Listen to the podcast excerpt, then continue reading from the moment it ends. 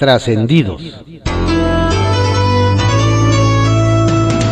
Continuamos con la audiosíntesis informativa de Adrián Ojeda Román en voz de su servidor Adrián Ojeda Castilla, correspondiente a hoy, jueves 22 de julio de 2021. Demos lectura a algunos trascendidos que se publican en periódicos de circulación nacional. Templo Mayor, por Fray Bartolomé, que se publica en el periódico Reforma. Menos mal que la Secretaría de Economía estudió letras inglesas pues así podrás leer la carta con la que la recibieron ayer en Washington. La misiva enviada por legisladores estadounidenses a Joe Biden es bastante clara en denunciar la forma en que la política energética de México pone barreras a las inversiones norteamericanas, bloquea la libre competencia y, para colmo, va en contra del propio TEMEC. Los señalamientos que deberá traducir Tatiana Cloutier a Andrés Manuel López Obrador son duros, como que se está dando una preferencia injustificada e injusta a la CFE y a Pemex. Y quienes firman no son cualquiera, son of the neighbor, pues entre otros están los tejanos Ted Cruz, Vicente González y Henry Cuellar. Es decir, AMLO logró unificar en su contra a republicanos y demócratas. Dado que la recuperación económica mexicana depende de la estadounidense, la va a tener complicada Cloutier para explicarle a los gringos cómo es que la 4T se mete el pie a sí misma. Por cierto, que en temas binacionales es de llamar la atención que el gobierno norteamericano, simple y sencillamente, ignoró el pedido de México para abrir la frontera al paso terrestre. Ni la estrategia de vacunación masiva en las ciudades fronterizas, ni las gestiones de Marcelo Ebrard, ni los llamados del presidente surtieron efecto. ¿Será una cuestión meramente pandémica o habrá algún tipo de cobro político de fondo? It's just a question. Habrá que seguir con interés lo que sucede en Jalisco respecto de la tercera ola de COVID-19. Y es que el gobernador Enrique Alfaro confirmó que estudian apenas están estudiando la posibilidad de aplicar medidas drásticas como exigir el certificado de vacunación para poder entrar a bares y restaurantes. Por supuesto, la idea, la idea es polémica, pero es justo lo que planteó el francés Emmanuel Macron. Es tiempo de que se queden en su casa quienes se niegan a vacunarse y no quienes sí lo han hecho y han contribuido así a erradicar la pandemia. Claro que también faltaría el detalle de que haya vacunas para todos y todas. ¿Qué tanto le sabe Enrique Peña Nieto a Andrés Manuel López Obrador? Dado que el anterior gobierno gastó 6 mil millones de pesos en labores de espionaje, seguramente obtuvieron mucha información sobre el hoy presidente. Hay quienes se preguntan si eso tendrá algo que ver en el pacto de impunidad entre ambos. Sería muy importante saber si el priista tiene de alguna manera sujeto al morenista, con tal de no revelar algún secreto incómodo. Eso podría explicar, por ejemplo, la extraña protección que hasta la fecha brinda López Obrador a Peña. Porque mientras uno promueve el supuesto juicio a expresidentes, el otro se toma selfies en Instagram, muy quitado de la pena. Circuito interior que se publica en el periódico Reforma. Los días van, las peticiones vienen, y no se ve que Claudio Sheinbaum piense abrir las puertas de su oficina a las alcaldesas y a los alcaldes electos de la Ciudad de México. Estos últimos califican bien la interlocución del nuevo secretario de Gobierno Martí Batres, pero insisten en que es necesario que también haya diálogo con la mandataria. Y cada vez cuesta más trabajo creer que no les da cita porque está esperando que se resuelvan las impugnaciones. Pues si bien que se hizo tiempo para recibir a las gobernadoras electas de Morena, aun cuando algunas también esperan veredictos finales sobre sus triunfos. Los misterios de la geografía política, donde toma menos tiempo llegar al antiguo palacio del ayuntamiento desde Campeche o Chilpancingo que desde Cuauhtémoc o Álvaro Obregón. ¿Qué timing el que se traen en Coajimalpa? Justo cuando el tema del espionaje está a todo lo que da, el alcalde Adrián Rubalcaba denunció en redes y ante la Fiscalía General de la República que su teléfono había sido hackeado y que alguien estaba mandando mensajes apócrifos desde su WhatsApp. Así es que, si los invitó a formar parte de su gabinete, ni se emocionen. Línea 13, que se publica en el periódico Contra Réplica. Preparar maletas. De manera unánime, el Congreso local aprobó la licencia definitiva de la diputada Lilia Rosbach Suárez, debido a que será nombrada embajadora de México en Argentina. Mediante una carta dirigida a la mesa directiva, la legisladora señaló que surtirá efecto a partir de este jueves 22 de julio. Una vez aprobada la licencia, la diputada Donají Olivera, diputada de Morena, señaló que toda la bancada morenista desea el mejor de los éxitos a, Rosbach en su nueva encomienda. Rosbach sustituirá al embajador Ricardo Valero, quien dejó el cargo en 2019. Anclaje de bicicletas. Con 17 votos a favor, la Comisión Permanente del Congreso de la Ciudad aprobó solicitar a la Secretaría de Obras y a las 16 alcaldías que, en coordinación con la Secretaría de Movilidad, diseñen, implementen o fortalezcan estrategias para la instalación de mobiliario urbano que permite el estacionamiento o anclaje de bicicletas en vías secundarias aledañas a las vías de infraestructura ciclista en la ciudad. Esto, a decir de la diputada Gabriela Salido, es debido a que la infraestructura para el anclaje seguro de bicicletas todavía no es suficiente en la Ciudad de México. Visiones encontradas. Mientras las y los alcaldes de la UNA CDMX se pronunciaron por intervenir en el presupuesto participativo 2021, el gobierno de la ciudad envió una iniciativa al Congreso de la ciudad para posponer los presupuestos participativos 2020 y 2021, debido a situaciones jurídicas, formales o materiales que impidan su ejercicio, y con ello los recursos puedan ser reorientados por las alcaldías a acciones de desarrollo comunitario. De tal manera que será él o la alcaldesa quien decidirá el tipo de acciones a desarrollar con esos recursos que ascienden a 2.186 millones de pesos. Continuidad en seguridad. La Comisión Permanente de la Ciudad solicitó al alcalde de Miguel Hidalgo, Abraham Borden Camacho, en vía legislativo información de los convenios celebrados con la Policía Auxiliar de la Secretaría de Seguridad Ciudadana, así como del arrendamiento de vehículos para el uso oficial de patrullas. Esto a fin de que durante los procesos de transición y cambio de administración se dé continuidad oportuna a los compromisos contractuales adquiridos, a fin de garantizar a todas y todos los habitantes el derecho a la seguridad ciudadana. El Caballito, que se publica en el periódico El Universal. Derrotados del 6 de junio se promocionan para gabinete. Con los ajustes que están pendientes en el gabinete del gobierno capitalino, ya surgieron algunos que no solo están levantando la mano, sino que andan diciendo que ellos se incorporarán. Uno de ellos, nos platican, es el exdiputado federal Javier Hidalgo, quien lugar que visita dice que pronto lo verán en el gabinete, pese a que perdió por amplio margen su reelección para diputado frente a la panista Margarita Zavala.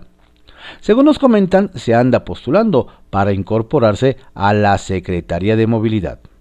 Falta ver si en esa cartera la jefa de gobierno decide hacer movimientos. Por lo pronto, don Javier le da mantenimiento a su bicicleta el arranque de Lía Limón.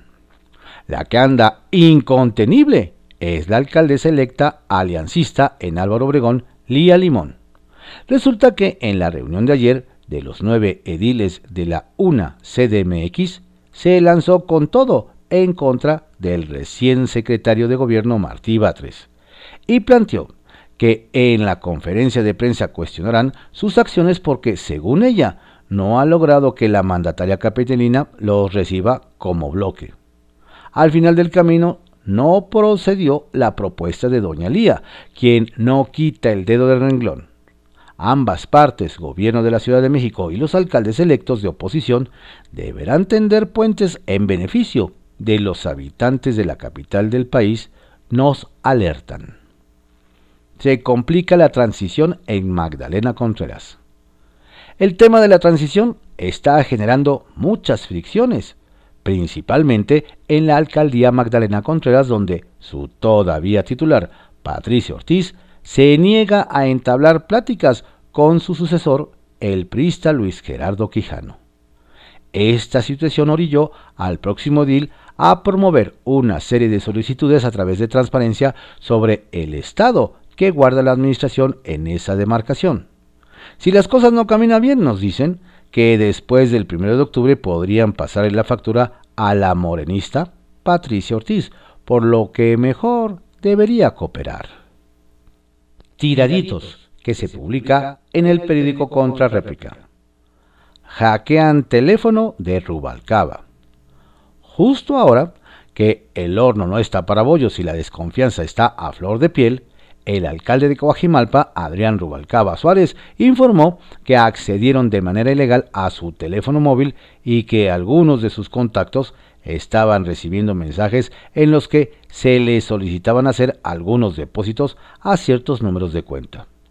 A través de sus redes sociales, el titular de la demarcación advirtió a sus contactos para evitar que fueran víctimas de extorsión.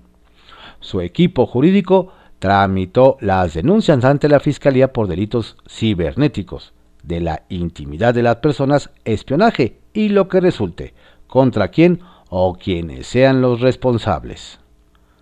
Tiene INE nuevo frente.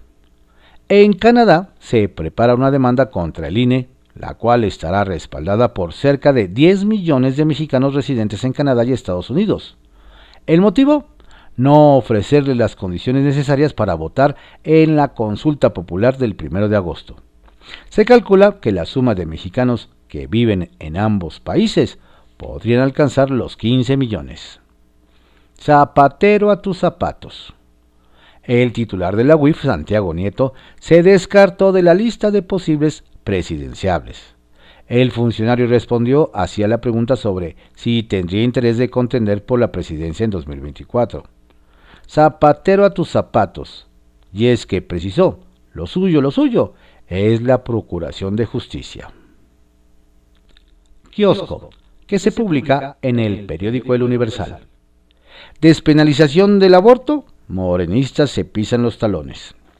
Ahora que dos estados vecinos, Veracruz e Hidalgo, han apostado por garantizar a las mujeres el derecho a decidir con el respaldo de los legisladores de la 4T, nos dicen que quienes terminarán su gestión yéndose por la puerta de atrás serán los diputados morenistas de Puebla, pues más que buenas iniciativas acumulan deudas con diversos sectores sociales que se cansaron de pedirles que legislen en favor de sus derechos. La estocada final, relatan, la dio la presidenta de la Junta de Coordinación Política en Puebla, Nora Escamilla, al anunciar que de plano no abordarán la posible despenalización del aborto ni la ley de desaparecidos. Dos demandas muy sentidas entre la ciudadanía poblana. ¿Podrán los guindas reivindicarse en la próxima legislatura? ¿Amor a punta de machetes? La descalificación del presidente Andrés Manuel López Obrador a la autodefensas del pueblo, el machete, de Panteló, no pasó inadvertida nos narran pues los consideró un grupo politiquero, carente de principios, lo que de inmediato hizo que en Chiapas le recriminaran que su amor hacia las comunidades indígenas y la justicia social, sea a conveniencia. Lo que más molestó nos explican es que las autodefensas surgieron en un estado donde la lucha por la autonomía es prioritaria, además de que Panteló enfrenta una real crisis de seguridad al grado de que la comisionada para el diálogo con los pueblos indígenas Josefina Bravo ya palomeó un encuentro con el machete. Espíritu chapulín de legisladores. Ahora sueñan con ser líderes.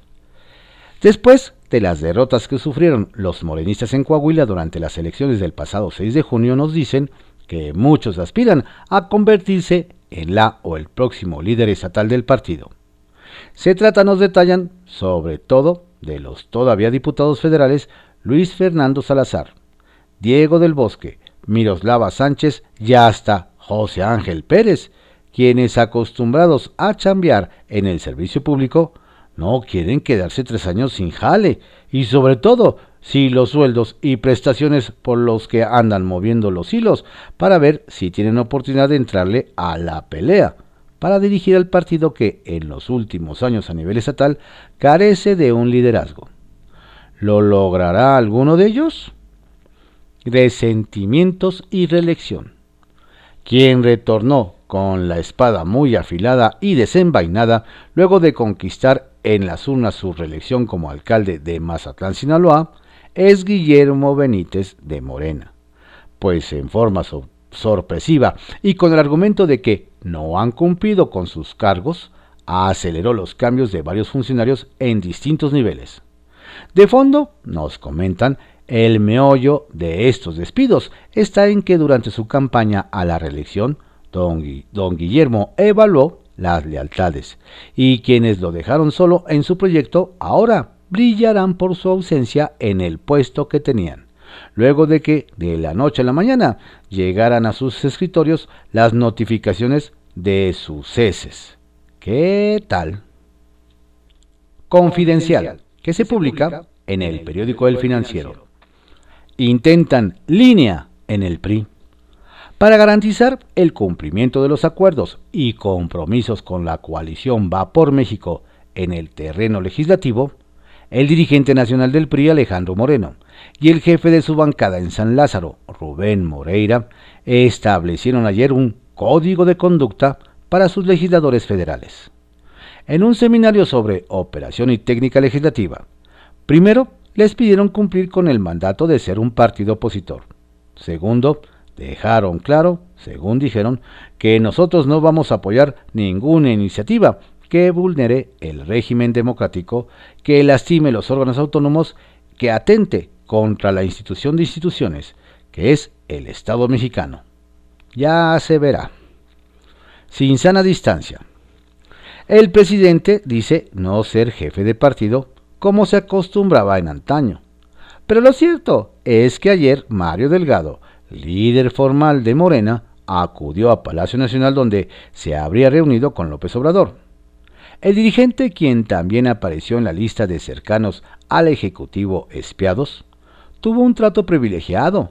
Le abrieron la puerta a Mariana, esa que desde que el palacio fue envallado, como en tiempos de Peña, solo es para invitados especiales. Sin perfil de corcholata. Quien no tiene perfil de corcholata es Santiago Nieto, titular de la UIF.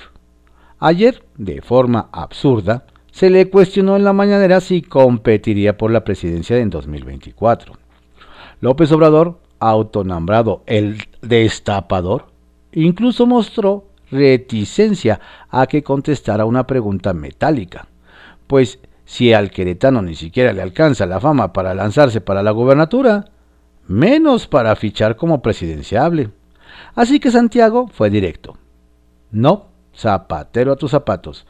Mis temas son procuración e impartición de justicia. Tatis rompe las redes. Ayer fue tendencia la tía Tatis Cloutier tras subir la foto de su encuentro en Washington con la secretaria de Comercio de Estados Unidos, Gina Raimondo. Buena parte de los tuiteros se enfocó en criticar su atuendo. Algo, si se quiere, superfluo, cuando lo importante eran los temas de la reunión. Pero si se quería abordar el asunto de las formas, lo que sí fue notable es el no haber cuidado el acomodo de la bandera de México, que lucía de revés y con los colores invertidos. Llamen al 911. Ante la problemática de los desaparecidos, el senador sin partido Emilio Álvarez y Casa en rueda de prensa, anunció que llamará al 911 para ver si alguien localiza a la titular de la Comisión de los Derechos Humanos, Rosario Piedra Ibarra. Y es que ante violaciones flagrantes a los derechos humanos, la Ombudsperson ni sus luces. Más allá de la ironía, el legislador dio a conocer que presentará una denuncia contra quien resulte responsable por el caso Pegasus de espionaje telefónico, ya que él fue una de las víctimas. Soñar no cuesta nada. Quien quiso hacerse el simpático fue Gerardo Fernández Noroña, luego de la paliza que le pusieron en redes sociales tras la viralización de un video donde discute a gritos con un habitante de Iztapalapa, el cual justificó. Está editado y es de 2019. El petista optó por presumir un meme que seguramente él armó, donde un diablito le sugiere a López Obrador que diga que no habrá dedazos en 2024 y en la imagen el destapador de corcholatas piensa en Noroña. Se vale soñar. Llaman, llaman a defender a la UTLA. Un grupo amplio de académicos, intelectuales, empresarios e incluso estudiantes emitió un desplegado en el que llama a defender la Universidad de las Américas de Puebla. Lo firman desde el ex rector de esa institución, Enrique Cárdenas, hasta personajes como José Waldenberg, Eduardo Sojo, Federico Reyes Heroles, Julio Frank, Santiago Levi y Miguel Limón, entre muchos otros. Señalan que con el pretexto de un conflicto en el patronato, en realidad es el Ejecutivo Estatal el que ha manipulado las cosas para tomar el control del campus, por lo que llaman a respetar la decisión del juez del juzgado que otorgó una suspensión para ordenar al gobierno del Estado a que se retire del conflicto. Trascendió que se publica en el periódico Milenio. Trascendió que como les adelantamos en este espacio, el flamante G5 del Tribunal Electoral está listo para imponer votaciones mayoritarias que ya comenzaron a desesperar al magistrado presidente José Luis Vargas y a su única aliada Mónica Soto, quien ayer terminó lanzando indirectas en plena sesión pública y pidiendo que las sentencias no se basen en posturas de vecindad ni grupos. A eso añádale el alfilerazo que mandó el titular del Consejo de la Judicatura Arturo Saldívar sobre eso de que una anomalía institucional le impide disciplinar al organismo electoral. Trascendió que el INE, que encabeza Lorenzo Córdoba, llegó a la etapa final del proceso electoral con el cierre de fiscalización en el que este jueves se proyecta imponer multas por más de 1.300 millones de pesos a propósito de unos 500 expedientes en general, de los que destaca el relativo al gobernador electo de Nuevo León, Samuel García a quien le han a quien le hallaron irregularidades de campaña por más de 12 millones de pesos, equivalentes a una multa del doble. A ver cómo sale de esta y a ver cómo lo ilustra en su Instagram. Trascendió que a propósito de los presidenciables, esta semana una de las mencionadas por Andrés Manuel López Obrador, la secretaria Rocío Nale, partió a una gira por Europa, donde se reunirá con ministros e industriales del sector energético y dicen entre sus allegados que varios empresarios han solicitado un espacio en la agenda de la visitante. Órale. Trascendió que los juzgados están en receso y será hasta después del 6 de agosto cuando puedan emitir resolutivos sobre el conflicto en la UDLAP por lo que el patronato de la fundación, representada por Rodrigo Gursa Cárdenas, nombrado por la gubernamental Junta para el cuidado de las instituciones de asistencia privada, mantendrá el control del campus con Armando Ríos Peter como rector, con retos como mantener los servicios para las clases en línea y resolver los pagos de servicios y nómina del personal. Estos fueron algunos trascendidos que se publican en periódicos de circulación nacional en la audiosíntesis informativa de Adrián Ojeda Román, correspondiente a hoy, jueves 22 de julio de 2021. Tenga usted un excelente día, por favor, no baje la guardia, cuídese mucho, siga con las medidas sanitarias pertinentes y si no tiene que salir, pues quédese en casa. Recibo un cordial saludo de su servidor, Adrián Ojeda Castilla.